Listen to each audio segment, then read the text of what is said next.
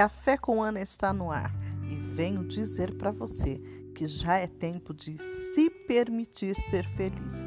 Isso mesmo, seja feliz.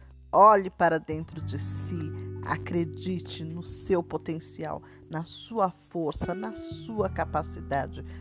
Você pode ir muito além do que imagina. É verdade. Olhe para dentro de si e entenda que você não pode fazer o outro feliz sem que antes faça de si mesma um poço de felicidade.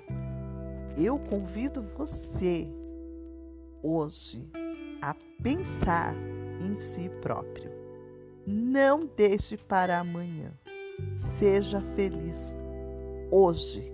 Seja feliz agora. Namastê.